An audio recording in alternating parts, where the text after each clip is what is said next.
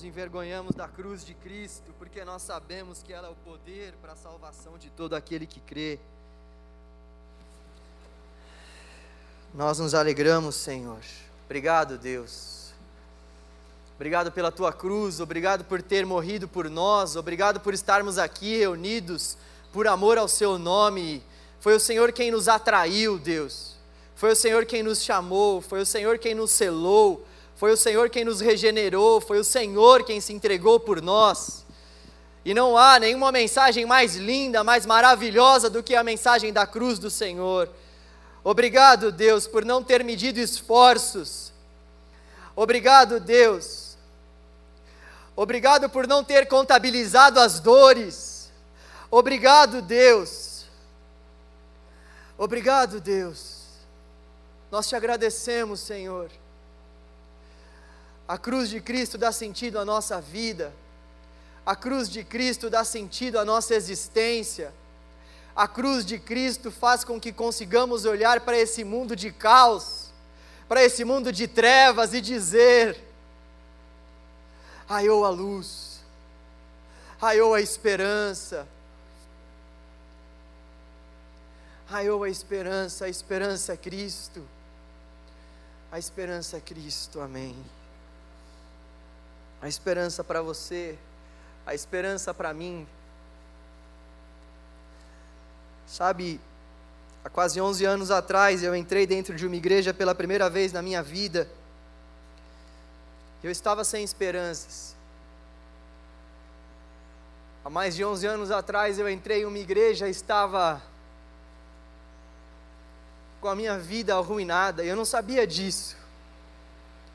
Eu sentia vazios existenciais profundos. Eu tentava constantemente suprir as minhas angústias com algumas coisas, fazendo viagens, experimentando outras tantas experiências. Mas a grande verdade é que nada dava sentido à minha vida e nada conseguia preencher o vazio que existia no meu coração. E é justamente isso que acontece conosco quando nós ainda não tivemos um encontro profundo com Jesus. É justamente isso que acontece conosco quando nós ainda não fomos totalmente encontrados por Cristo, quando nós ainda não entregamos totalmente a nossa vida para Ele.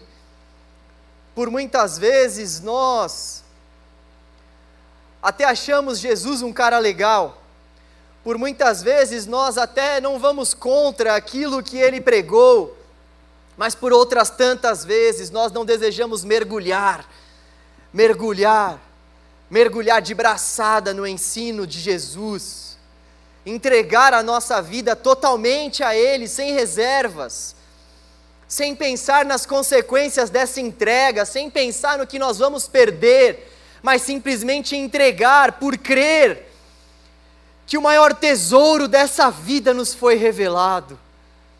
Chega um momento na nossa caminhada que nós precisamos de fato ter esse encontro com o Espírito Santo de Deus e passarmos então a identificar a nossa vida como antes desse encontro e como depois desse encontro.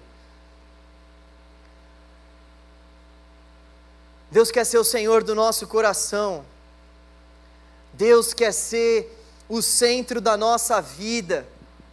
Deus deseja, por meio de Cristo, fazer uma aliança conosco.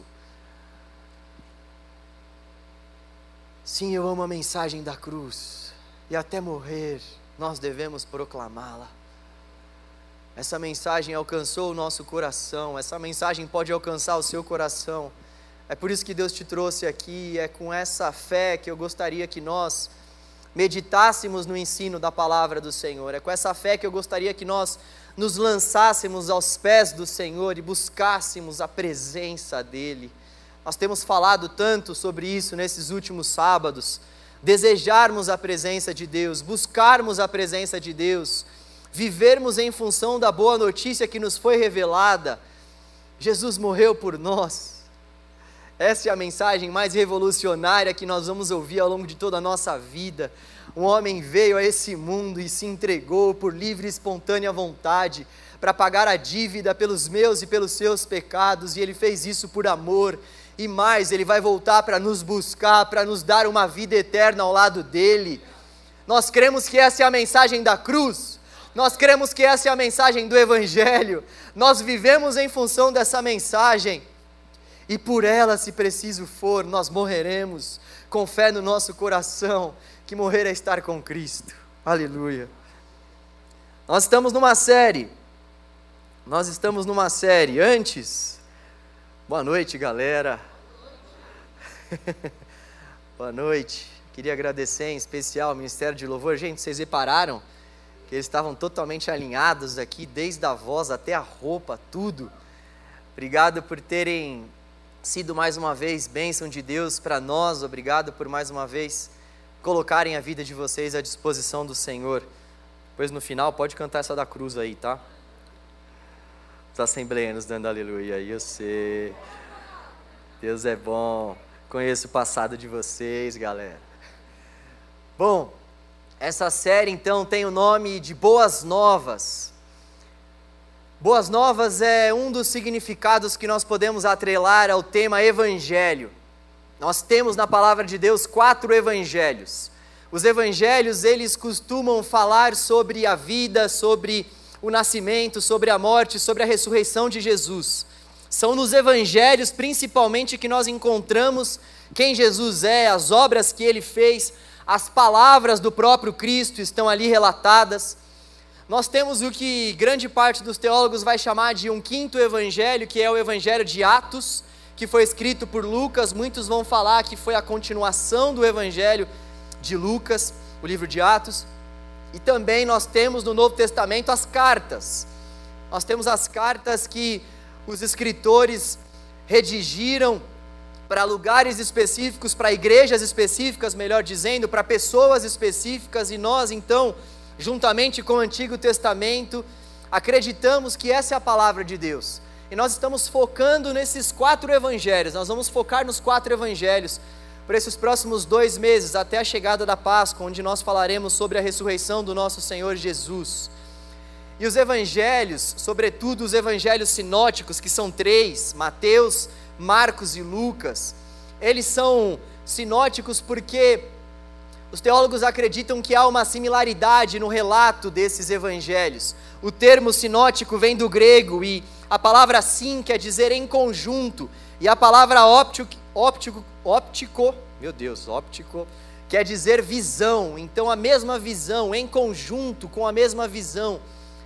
É isso que nós vemos no evangelho então de Mateus, de Marcos e de Lucas. João, ele não é considerado como um evangelho sinótico porque João segue uma outra toada. Nós podemos ver que Mateus, Marcos e Lucas, eles têm uma certa cronologia embora eles tenham ênfases distintas.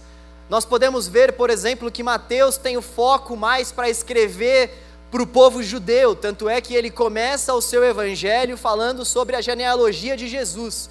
Mateus já começa o seu evangelho dando as caras que Jesus é descendente de Davi, porque ele sabia que aquilo era extremamente importante para o povo judeu, porque haviam promessas que o Messias seria da descendência de Davi. Ele então começa falando sobre a genealogia de Jesus, e Mateus também, ele vai usar uma série de termos fazendo menção ao Antigo Testamento. Então, nós vemos constantemente no livro de Mateus o autor fazendo menção aos escritos dos profetas, dos salmos, justamente para mostrar para os seus ouvintes que Jesus era o Messias que haveria de vir. No Evangelho de Mateus, então, Jesus, ele é o Messias, ele é o prometido, ele é aquele que veio para ser ungido salvador do povo de Israel. Já no livro de Marcos, por exemplo, nós vemos que o foco de Marcos é mais escrever para os gentios judeus, para aqueles que haviam se convertido por meio da pregação do Evangelho e não tinham necessariamente uma raiz judaica, não tinham necessariamente o conhecimento do Antigo Testamento que aqueles ouvintes de Mateus tinham. Por isso que Marcos, ele é extremamente direto. Marcos, logo no primeiro capítulo, ele já começa escrevendo falando sobre o evangelho de Jesus Cristo, depois já fala sobre a vinda de João Batista, depois já fala sobre a tentação de Jesus, tudo isso no capítulo 1, coisa que Mateus, por exemplo, vai fazer só a partir do capítulo 4 em relação à tentação de Jesus. E é importante a gente entender isso, porque quando nós pegamos os evangelhos para ler, existem muitos termos que são usados ali pelos escritores, e quando a gente entende esse pano de fundo, fica muito mais claro para a gente compreender o ensino que está sendo ali trazido para nós. Mateus, por exemplo, ele vai. Marcos, perdão. Marcos, por exemplo, ele vai trabalhar o termo Filho de Deus, fazendo menção a Jesus. Marcos não vai trabalhar como Mateus trabalha, como Mateus constantemente faz, ao atrelar o nome de Jesus à figura do Messias. O que Marcos faz, muito mais do que qualquer outro evangelista, é falar sobre Jesus como Filho de Deus, e ele faz isso justamente para que os seus ouvintes tenham a sua mente chacoalhada, porque quem era chamado Filho de Deus naquela época era o próprio imperador. Marcos vai chamar Jesus também de Salvador, porque naquela época os romanos chamavam o próprio imperador de Salvador. Então, já que ele está escrevendo principalmente para esse público específico, para os romanos, para os gentios, ele faz questão também de confrontar o ensino da época. E Marcos também é o que mais vai falar sobre os milagres de Jesus. É o evangelho mais curto que nós temos, mas é o evangelho que mais fala sobre os milagres de Jesus. Os historiadores vão dizer, os teólogos vão afirmar que pelo menos um terço do livro que Marcos escreveu fala sobre os milagres de Jesus. Olha só que coisa interessante. E Marcos então ele dá início ao seu evangelho. Muitos dizem que ele é o intérprete do apóstolo Pedro. Ele dá início ao seu evangelho de uma forma avassaladora. Como eu falei, ele começa falando sobre o Evangelho de Jesus Cristo, depois já vem com uma série de acontecimentos e ele, ele traz algo muito importante para nós. Logo em Marcos 1, nós conseguimos identificar o chamado de Jesus. Jesus fala sobre o seu chamado, Jesus fala sobre o que ele veio fazer nessa terra. Logo no primeiro capítulo, ele já dá as caras aos seus ouvintes e diz de fato o que ele veio fazer aqui. Nesta noite eu gostaria que nós refletíssemos acerca do nosso chamado, à luz do chamado de Cristo. Eu gostaria que nós falássemos sobre chamado, tendo em vista os pontos que marcaram o chamado de Jesus. O título da nossa reflexão é A Convicção do Chamado. Queria que, por favor, você abrisse a Bíblia em Marcos, capítulo 1. Marcos 1, a partir do 35. Marcos 1, 35.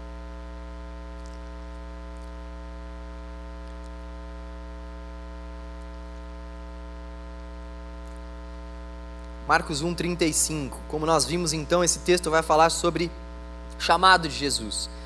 Antes de nós lermos o texto, eu queria que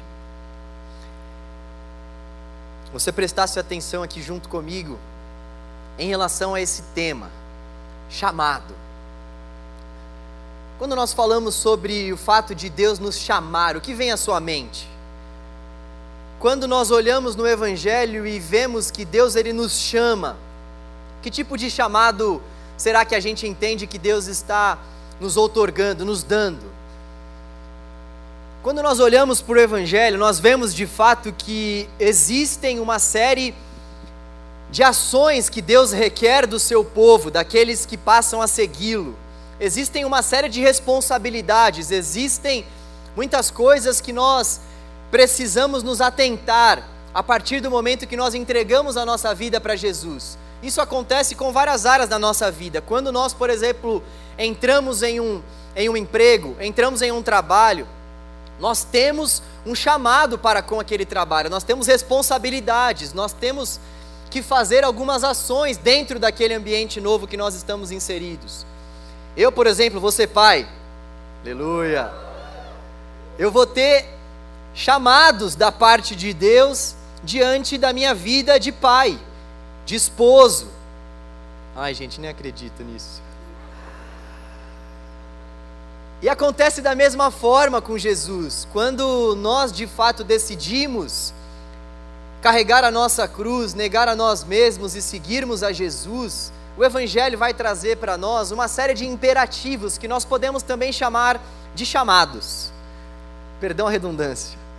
O Evangelho vai trazer para nós uma série de imputações, uma série de mandamentos. O Evangelho vai falar para nós que, se nós quisermos de fato seguir a Jesus, algumas marcas precisam aparecer na nossa vida, porque não dá para a gente seguir a Jesus da nossa forma, não dá para a gente seguir a Jesus e falar que quem vai dar o nosso chamado somos nós mesmos, que quem vai dar as nossas responsabilidades a serem seguidas somos nós mesmos, a própria palavra se encarrega disso. Então, quando nós falamos sobre chamado, nós temos que ter em vista essas ações que o Evangelho nos estimula a ter, esses mandamentos que o Evangelho traz para nós, esses imperativos do Evangelho. Eu vou citar alguns aqui. Amar a Deus sobre todas as coisas, esse é um chamado para todos os cristãos. Amar o próximo como a nós mesmos, isso é um mandamento para nós, é um chamado. Dar a outra face, é um chamado. Perdoar a quem nos tem ofendido, é um imperativo, é um chamado para nós. Manter a paz com todos, ser sal e luz dessa terra, amar os nossos inimigos, buscar a santificação, buscar ter uma vida separada para o Senhor faz parte do nosso chamado. O serviço, servirmos uns aos outros, servir aquelas pessoas que estão à nossa volta, isso faz parte do nosso chamado. Suportar o fardo uns dos outros faz parte do nosso chamado. Negar a si mesmo, tomar a sua cruz. Então, o Evangelho tem muitos chamados para nós. O Evangelho tem muitos muitos imperativos para nós. E muitas vezes, quando a gente fala sobre chamado, a gente acaba ficando preso a alguns chamados específicos. A gente acaba ficando preso, ah, não, o meu chamado é pastoral, eu fui chamado para fazer parte do louvor, eu fui chamado para fazer parte da diaconia. A gente acaba parando por aí em três, quatro funções e acaba se esquecendo de todos esses outros chamados que a palavra de Deus nos apresenta. E o que acontece é que muitas pessoas, muitas vezes, ficam frustradas por não conseguirem discernir o seu chamado específico, sendo que, na verdade, o que Deus nos chama para fazer é para nós vivermos a nossa vida em função desses imperativos, desses mandamentos. E dessa forma nós estaremos cumprindo com o nosso chamado. Não esperando um anjo vir à nossa a nossa vida, ao nosso encontro, para nos revelar de uma forma mística e sobrenatural o que Deus nos chamou para fazer. Se isso acontecer, amém, glória a Deus.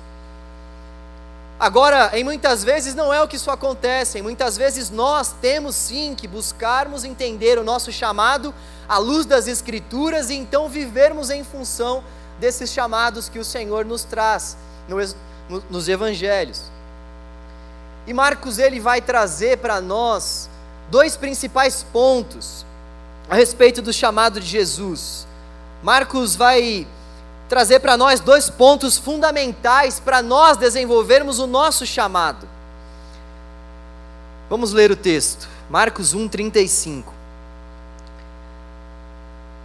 De madrugada, quando ainda estava escuro, Jesus levantou-se, saiu de casa e foi para um lugar deserto, onde ficou orando. Simão e seus companheiros foram procurá-lo, e ao encontrá-lo, disseram: Todos estão te procurando. Jesus respondeu: Vamos para outro lugar, para os povoados vizinhos, para que também lá eu pregue. Foi para isso que eu vim. Então ele percorreu toda a Galiléia, pregando nas sinagogas e expulsando os demônios. O primeiro ponto fundamental para nós desenvolvermos o nosso chamado, que nós podemos extrair desse texto, é a oração. Jesus orou.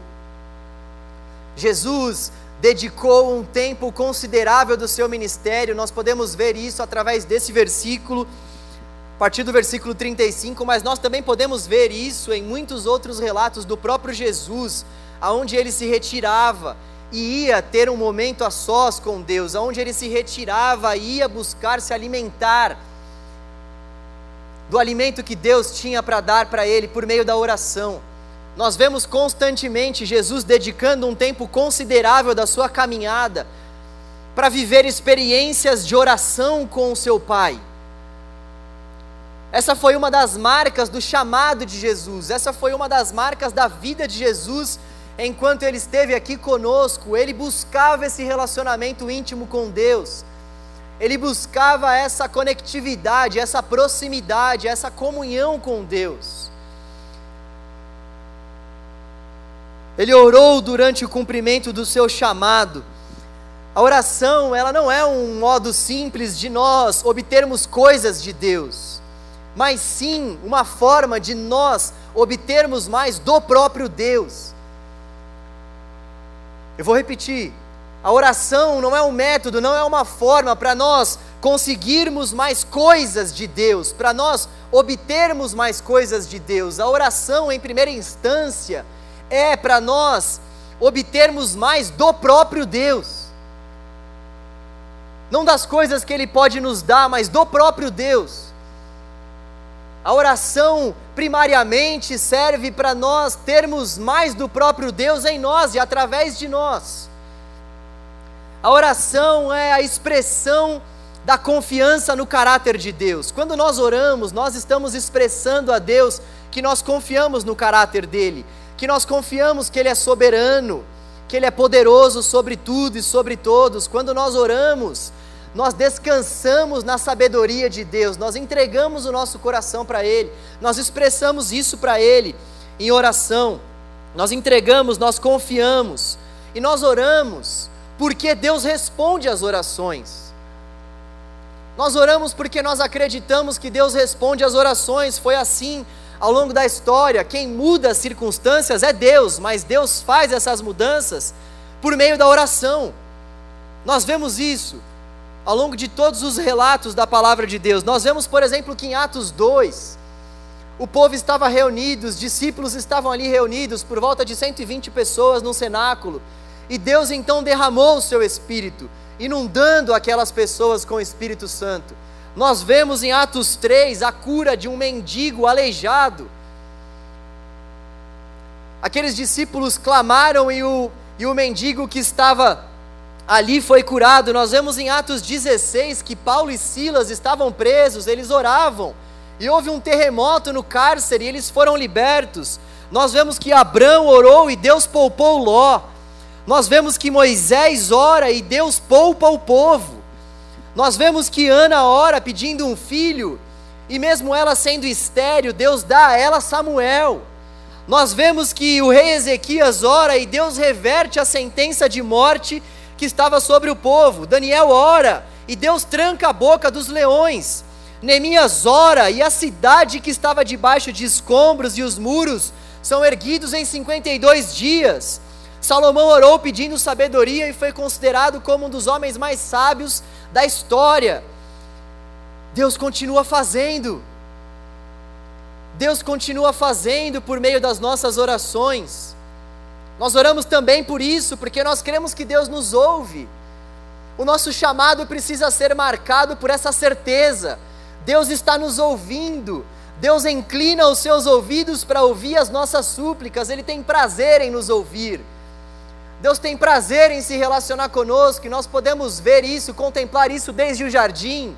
Deus colocou o ser humano num jardim para que o ser humano pudesse contemplar esse jardim, cuidar desse jardim e, acima de tudo, se relacionar com o próprio Criador. O propósito de Deus para nós sempre foi ter um relacionamento conosco. Deus deseja ouvir as nossas orações. A vontade de falar, Deus não rejeita as orações. Deus não rejeita as orações. Oração é alimento. Fica só com essa parte, que depois ela começa a declarar, a decretar, e não é bem assim. Deus ele não rejeita a oração de fato. Só que por outro lado, nós não temos uma certeza de que quando nós oramos, nós teremos os nossos pedidos atendidos.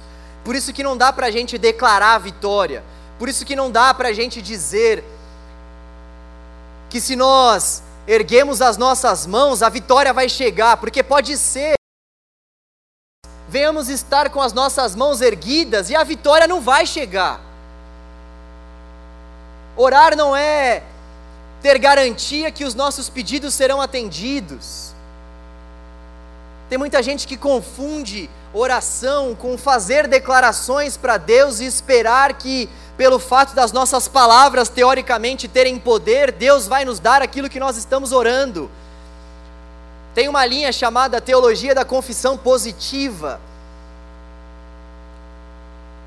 E essa teologia da confissão positiva, como o próprio nome diz, prega que nós devemos confessar, falar coisas positivas. Nós devemos falar aquilo que nós estamos querendo e nós vamos então atrair a ação de Deus a nosso favor. Nós vamos atrair a bênção de Deus sobre nós.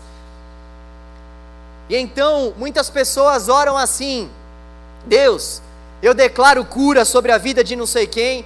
Deus, eu declaro que essas portas vão ser abertas, porque a pessoa acha que a declaração dela, a confissão dela, sendo positiva, atrai a mão de Deus, move a mão de Deus, sendo que na verdade a nossa oração deveria ser: Deus, cure essa pessoa se assim for a sua vontade.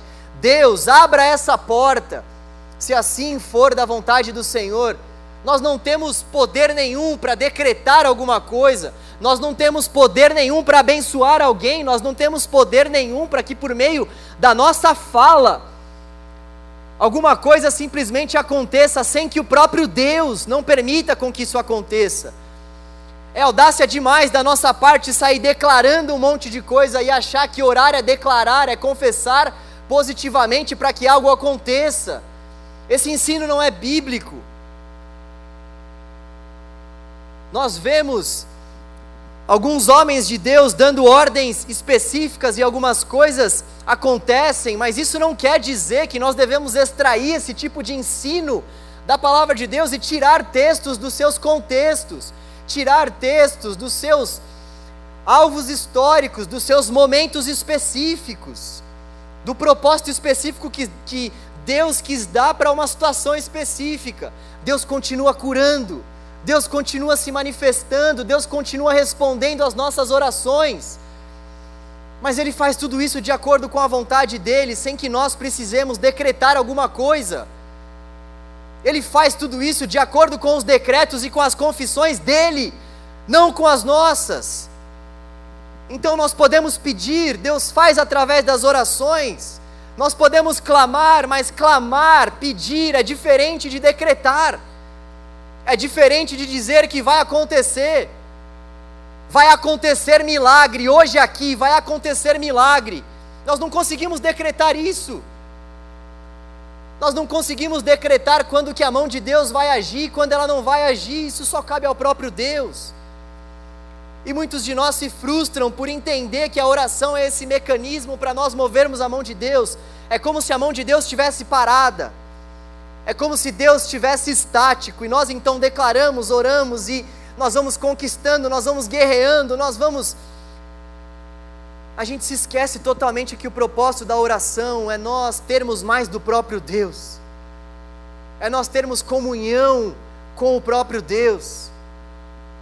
A gente acaba se esquecendo que, por mais que Deus diga a nós que nós devemos clamar em favor dos nossos pedidos, isso é verídico em favor das enfermidades, em favor das assolações que cobrem o nosso mundo, nós devemos clamar sobre tudo isso. Mas o ponto principal para nós é que, se Deus fizer, Ele é Deus, mas se Ele não fizer, Ele continua sendo Deus. O ponto principal para nós é que, se as nossas orações forem atendidas, glória a Deus, aleluia. Só que se as nossas orações não forem atendidas, Glória a Deus, aleluia também. Nós oramos acima de tudo, porque a oração também nos transforma. Muito antes de transformar o cenário à nossa volta, os nossos desejos externos, a principal obra que a oração faz é transformar o nosso próprio coração. A principal obra que a oração faz em relação ao cumprimento do nosso chamado é de fato fazer com que nós venhamos olhar para o nosso próprio coração e desejar essa transformação através da oração. A oração nos transforma. Nós vamos clamando a Deus, nós vamos clamando a Deus e nesse exercício de clamar a Deus, o Espírito Santo que mora dentro de nós, que é o próprio Deus que vive em nós, ele vai consertando a oração. Tem um teólogo chamado Stephen Kirchner, ele diz que o papel do Espírito Santo realmente é consertar a nossa oração. Olha só que fantástico. Nós oramos, nós oramos, nós clamamos, o Espírito Santo de Deus, que é o próprio Deus, vai consertando a nossa oração e nós vamos tendo o nosso coração transformados por Deus e pela ação do Espírito. A oração nos transforma, a oração transforma o nosso coração. Nós oramos porque Deus pode transformar as situações à nossa volta, sim, nós oramos por, por isso também, por causa disso também, Ele pode transformar as situações à nossa volta, mas acima de tudo, nós oramos porque nós devemos desejar que Deus transforme o nosso coração. Esse precisa ser o nosso ímpeto quando nós vamos orar. Imagina só se eu e você entendêssemos, compreendêssemos a oração como esse meio para Deus transformar o nosso coração. Imagina quando a gente está passando por alguma angústia, por algum problema, por alguma dificuldade, a gente entender que a oração é esse meio para Deus transformar o nosso coração, para Deus mudar a nossa mente, para Ele renovar o nosso intelecto. Imagina se nós de fato entendêssemos que a oração é poderosa para transformar a nossa própria vida. Com certeza nós oraríamos muito mais do que nós temos orado. Com certeza nós buscaríamos muito mais ao Senhor do que nós temos buscado. O milagre que devemos desejar que Deus faça em nós é a transformação do nosso coração, isso antes de qualquer coisa antes de desejar uma cura, antes de desejar com que um milagre aconteça, à luz do texto, o que nós realmente precisamos desejar é que Deus transforme o nosso coração. É isso que primariamente nós devemos buscar. Foi isso que Jesus procurou fazer ao longo dos seus pouco mais de três anos de ministério consertar o coração dos seus discípulos, todos os milagres que ele fez, todos os sinais que ele realizou, tinha como propósito endireitar o coração dos seus ouvintes, trazer os seus ouvintes para mais perto de Deus. O milagre, a cura nunca é um fim em si mesmo. Tudo serve para glorificar Deus, tudo serve para que nós venhamos nos aproximar de Deus. Tudo serve para que nós venhamos glorificar o nome de Deus com entendimento, com sabedoria com profundidade. Nós devemos orar também, porque a oração ela nos fortalece para o dia mal. A oração nos fortalece para que a gente viva momentos cruciais na nossa vida. E olha, o Evangelho não mentiu quando disse que nós teríamos aflições nessa terra. Jesus não mentiu quando ele disse isso. Essa é a mais pura verdade. Nós estamos em guerra, constantemente nós estamos em guerra. Constantemente nós estamos lutando contra as nossas próprias vontades, constantemente nós estamos lutando contra a realização daqueles nossos desejos que não correspondem com a vontade do Senhor. Constantemente nós temos que lidar com adversários, a palavra de Deus vai dizer isso para nós. Deus não tem adversários, mas nós temos. Nós passamos por tentações, nós passamos por provações, nós passamos por angústias profundas, nós recebemos notícias extremamente tristes. Nenhum de nós Nenhum de nós está isento disso.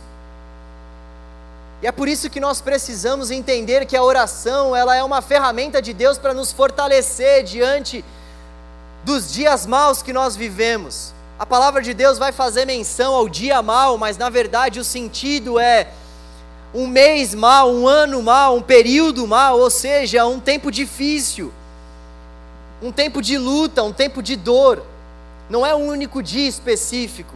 Tem gente vivendo crises ao longo de meses, ao longo de anos. Tem gente passando por dias maus constantemente.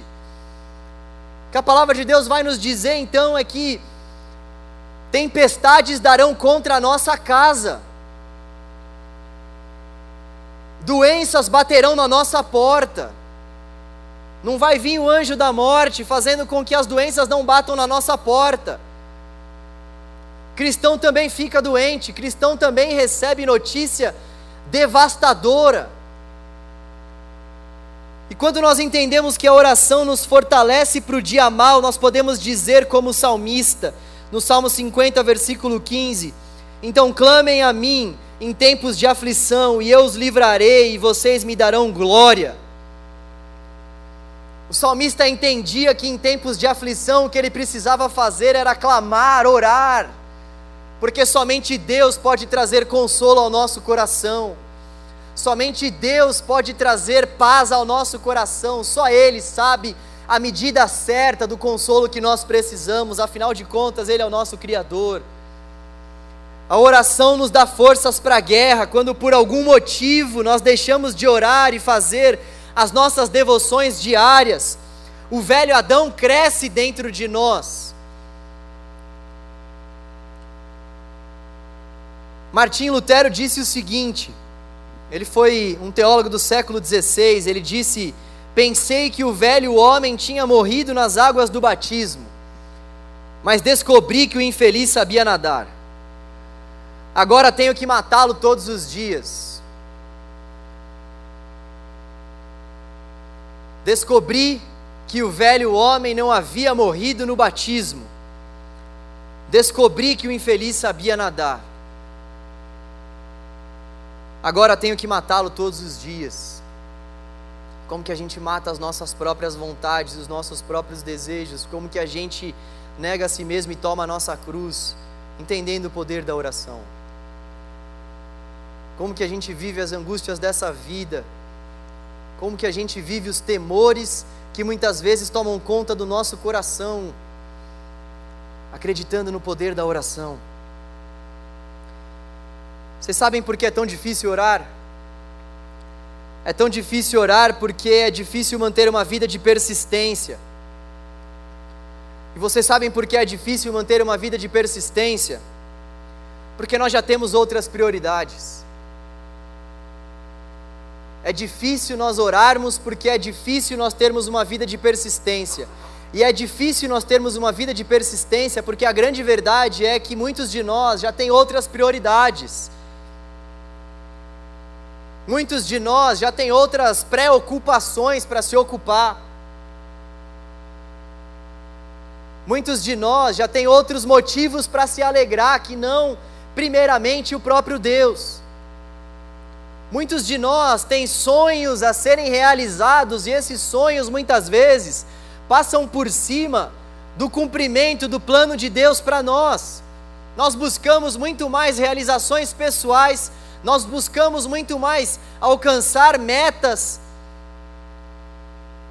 nós buscamos muito mais viver o nosso dia com intensidade, como se não houvesse amanhã, e nos esquecemos de buscar a boa, perfeita e agradável vontade de Deus, porque nós já temos outras prioridades.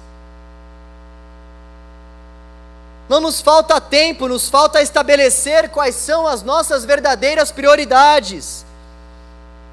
Eugene Peterson disse: quando você desiste da oração e da palavra, brevemente você também desistirá de Deus e das pessoas. Quando nós abrimos mão da oração, quando nós abrimos mão de ter um encontro com Deus por meio da palavra, fatalmente nós desistiremos do próprio Deus e, por consequência, desistiremos das pessoas.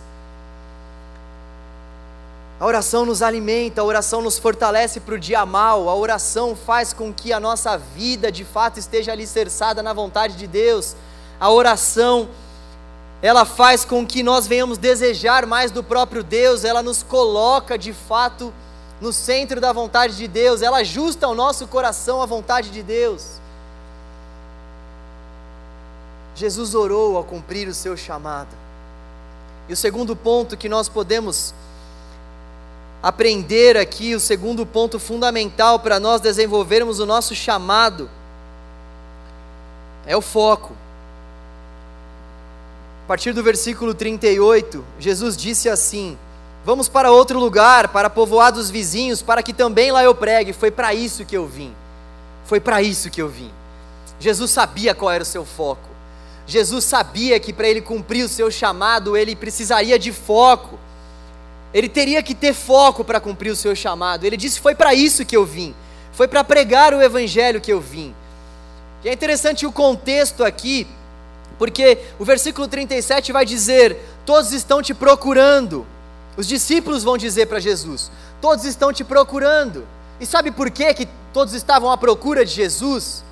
Porque Jesus havia feito muitos milagres. Capítulo 1 de Marcos já começa a relatar para nós uma série de milagres da parte de Jesus. Primeiro, ele havia expulsado demônios em Cafarnaum. Capítulo 1. Logo depois disso, nós vemos uma sequência de milagres. Ele cura a sogra de Pedro, e existem muitas pessoas na casa onde a sogra de Pedro estava, e ele também cura muitos doentes. E depois nós entramos no versículo 35. Mas antes, no versículo 32, mais uma vez, ele havia curado mais uma série de pessoas. E aí então a gente entra no 35, de madrugada, ou seja, depois de ter passado por todas essas situações onde ele curou a sogra, onde ele expulsou demônios em Cafarnaum, onde ele curou uma série de enfermos, de madrugada, nesse mesmo dia, de madrugada, é que se passa o contexto do texto que nós lemos. E é por isso que os discípulos dizem para ele: Todos estão te procurando, ou seja, todos querem que você realize mais milagres. Todos estão te procurando porque todos estão perplexos com aquilo que você está realizando. Todos estão te procurando porque todos querem muito mais daquilo que você pode dar a eles. E Jesus então, podendo se consagrar, Jesus então, podendo trazer para si conhecimento, conhecimento público, Jesus podendo se vangloriar, Jesus podendo se auto-intitular rei, ele mantém o seu foco, mesmo diante de uma tentação, porque é o que nós podemos chamar isso que está acontecendo aqui com ele. Todos estão te procurando, ou seja, você é um cara extremamente querido por todos, as pessoas querem falar com você. Olha só que tentação. Você é querido por muita gente, todas as pessoas te amam, todas as pessoas estão realmente desejando a sua presença. E ele mantém o seu foco. Não, não, não foi para isso que eu vim, eu vim para pregar o Evangelho. Em outros textos, nós vemos ele também reforçando o foco. Não, eu vim para entregar a minha vida e dar a minha vida em resgate de muitos. Eu vim para que vocês tenham vida e vida em abundância. Olha o foco em mente, olha só como ele tinha realmente firme no seu coração e na sua mente o propósito pelo qual ele foi enviado. Eu vim para morrer. Eu vim para me entregar. Eu vim para sofrer. Ele tinha em mente o propósito, ele tinha em mente o foco para que ele pudesse então cumprir o seu chamado.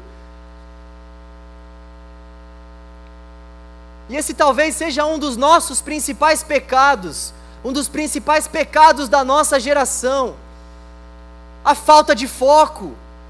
Ora, nós estamos focados em Cristo, desejando mais da presença dEle, ora, vem alguma coisa, vem alguma situação, vem alguma pessoa, vem um namoro, vem uma nova oportunidade de emprego, vem um carro, vem uma casa, vem a realização de um sonho e nós logo tiramos o nosso foco de Jesus. Nós estamos focados em Cristo, prestamos vestibular, não passamos e logo nosso foco não é mais Cristo. Nós estamos focados no Senhor, passamos por alguma decepção na igreja e logo nosso foco não é mais o Senhor. Nós estamos focados em Cristo, perdemos o emprego, nos desesperamos e focamos em outras tantas coisas. Nós estamos em Cristo focados e logo nós abrimos o nosso coração para muitos pecados e passamos a viver em função desses pecados, já não focamos mais em Jesus. Se nós quisermos cumprir o nosso chamado, nós precisamos ter foco. E se Jesus é o nosso foco, então não há nenhum sacrifício grande demais que eu não possa fazer por Ele. Sabe, se nós dizemos que Jesus é o nosso foco,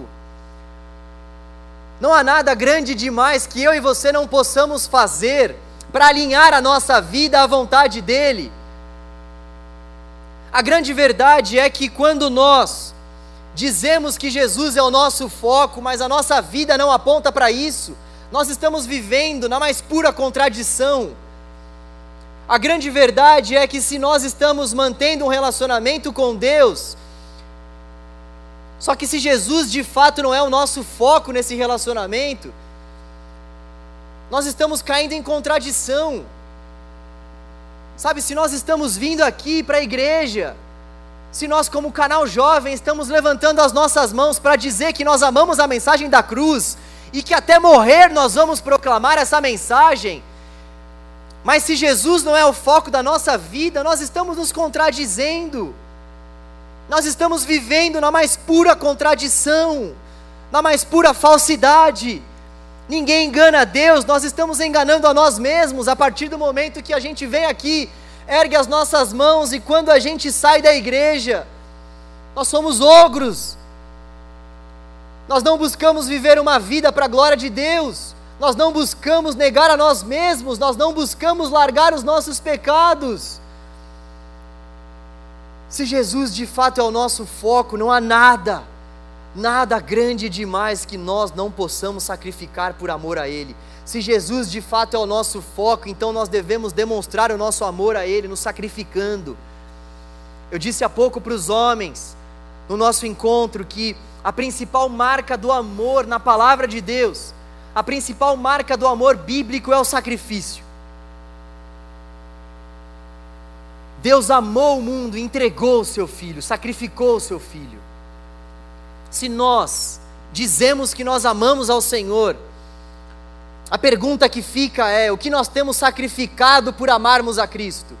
O que nós temos sacrificado em função desse amor que nós dizemos ter por Deus?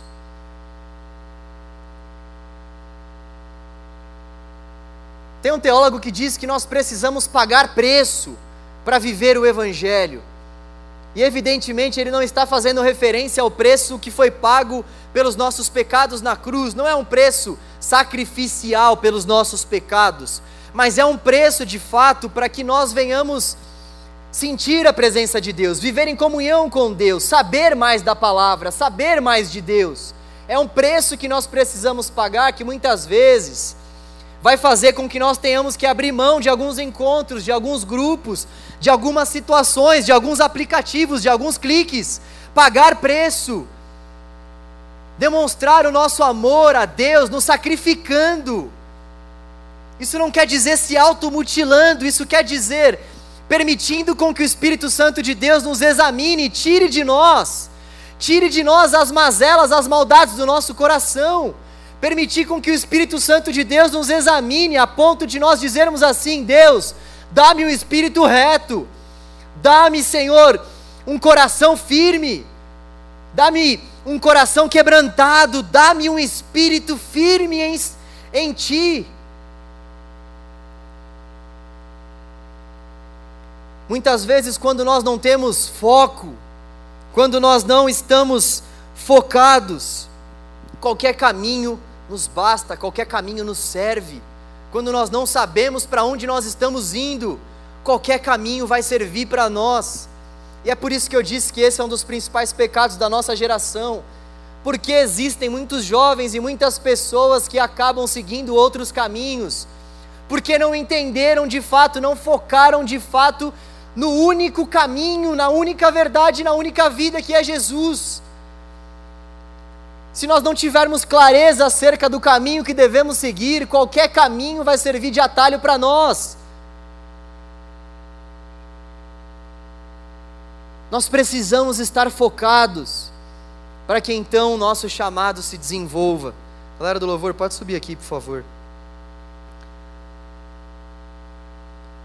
E uma das coisas que faz com que muitos jovens não consigam focar focar em Deus, e esse é um desafio para mim e para você, são as coisas que nós vivemos nesse mundo. Tem muitos jovens que acham que estão realmente focados em Jesus no caminho, que acham que estão focando em Jesus, mas na verdade já estão dando muitas desculpas para não servir a igreja, ao próximo. Eu converso com muitas pessoas que dizem para mim assim: não, pastor, eu estou só esperando eu terminar esse curso e depois do curso eu vou de fato mergulhar mais nas coisas aí do canal. Tem muita gente que diz assim: não, pastor, na verdade Eu preciso muito desse trabalho. E eu trabalho bastante, eu não tenho muito tempo para buscar a Deus, mas vai ser algo provisório. É só até eu juntar uma grana para conseguir de fato pagar os meus estudos e então eu vou procurar um outro trabalho. O que essas pessoas, em outras palavras, estão dizendo é o seguinte: olha só, eu não estou querendo focar em Jesus agora. Olha só, Jesus não é a minha prioridade nesse momento. Olha só, eu tenho outras agendas, eu tenho outras preferências, eu tenho outros focos. E aí, justamente, que está o nosso erro em achar que muitas vezes nós devemos estar com a nossa vida 100% tranquila, calma, serena e tranquila, para então nós entregarmos o nosso coração a Deus, sendo que o chamado do Evangelho é para nós entregarmos o nosso coração hoje, aqui e agora, e fazer isso constantemente para o Senhor, porque há um só dono no nosso coração, há um só Senhor dentro de nós, e esse Senhor é o Senhor Jesus, esse dono é o Senhor Jesus. Quando nós não estamos focados em Jesus, a grande verdade é que nós temos outros ídolos, outros deuses do nosso coração, nos quais nós estamos alicerçando a nossa vida e focando os nossos olhos. Deus está nos chamando por meio do seu evangelho para que nós venhamos saber qual é o nosso foco no nosso chamado. Foi para isso que eu vim, disse Jesus. Foi para pregar, foi para morrer, foi para me entregar. Qual é o nosso chamado? Porque nós estamos aqui vivendo nessa terra, quais têm sido os nossos focos? Em que você tem focado? O que realmente tem pulsado o seu coração? Você tem vivido em função de quê? Os seus olhares estão voltados para onde? O nosso coração está desejando o quê? Primeiramente falando. Nós vamos cantar mais uma vez essa canção e eu gostaria que você fizesse dessa canção a sua oração. Eu costumo dizer para o Ministério de Louvor que todo bom louvor, se é que eu posso chamar louvor de bom, porque na verdade o louvor já deveria ser bom, se é que eu posso dar esse adjetivo, todo bom louvor é uma oração cantada a Deus. Eu gostaria que nós aproveitássemos essa oração que eles estarão fazendo e orássemos também. E clamássemos de fato a Deus, para que Ele possa consertar a nossa vida de oração e para que Ele ajuste o nosso foco, para que Ele ajuste as nossas prioridades, para que nós venhamos ter certeza do nosso chamado, assim como nosso Senhor Jesus tinha do dele. Coloque-se em pé no seu lugar, vamos fazer essa oração mais uma vez ao Senhor.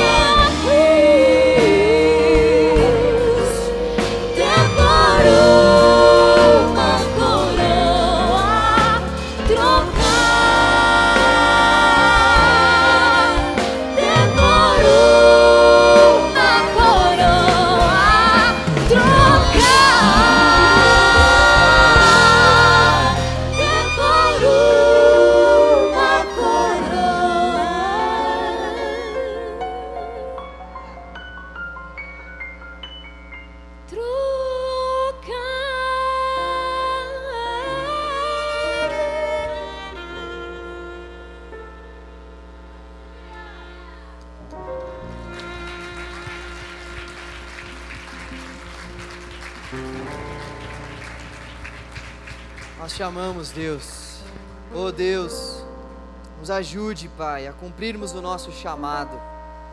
Nos ajude a não ficarmos presos, Deus, aquilo que muitas vezes entendemos ser o nosso chamado específico, abrindo mão de cumprir todos os mandamentos imperativos e chamados do teu evangelho. Ajuda-nos, Senhor, a cumprirmos com esses mandamentos do Senhor, essas ordenanças do Senhor. E Deus, com que a oração seja a marca do nosso chamado, do cumprimento do nosso chamado, assim como foi do nosso Senhor Jesus. Com que venhamos ter foco, Senhor, durante o complemento do nosso chamado, Senhor, durante a completude do nosso chamado, Deus. Para que não venhamos nos desviar nem para a esquerda nem para a direita, mas com que venhamos focar os nossos olhos na eternidade com que venhamos focar os nossos olhos em Cristo, com que venhamos focar os nossos olhos na Sua palavra. Oh Deus, dê foco a nós, Pai. Ajuda-nos, Deus, a termos foco, Senhor. Ajuda-nos, Deus, em nome de Jesus, Deus. Conserte o nosso coração, Senhor. Conserte os corações desfocados aqui nesta noite, Deus. Conserte, Senhor, os corações que já não te têm mais como prioridade. Oh Deus, conserta, Deus. Conserta, Deus. Mude o nosso foco. Faça com que venhamos nos atentar para aquilo que de fato importa para o Senhor e para o seu reino. Oh Deus, faça com que venhamos abrir mão da nossa vida de pecados e buscar uma nova vida no Senhor. Alcance o nosso coração, Deus, em nome de Jesus. Amém. Graças a Deus. Amém. Nós já vamos encerrar. Eu gostaria de rapidamente chamar vocês que fizeram aniversário no mês de fevereiro. Chega mais, cola aqui em cima. Vocês aniversariantes de fevereiro. Vem que vai ter lembrança, hein? Só quem é de fevereiro, tá? Já vem já com a CNH ou com a RG na mão aí, por favor. Pode subindo. Tô brincando, viu, gente? Tô vendo que você tá com a mão no bolso aí. Pode vir pra cá. Chega mais, Paulinha. Vem aqui, mamãe.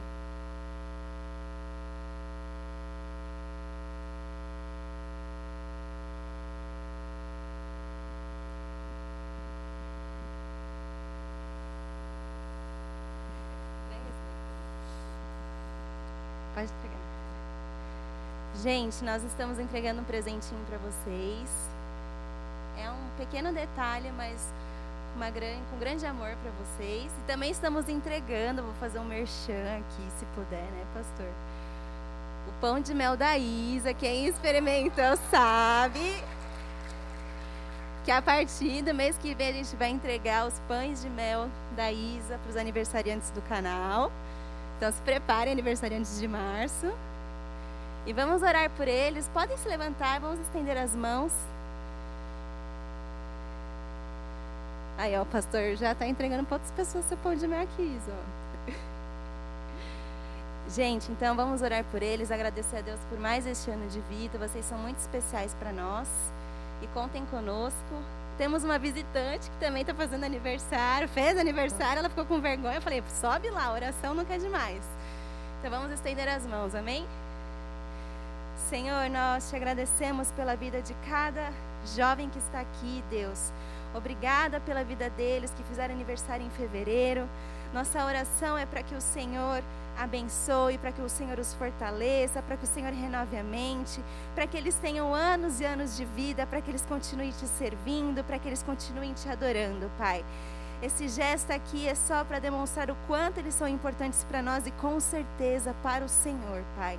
Muito obrigada pela vida deles, que o Senhor possa enchê-los de saúde, de paz, de amor e que eles continuem caminhando, Senhor, confiando no Senhor e no teu amor por eles, Pai. Em nome de Jesus. Amém.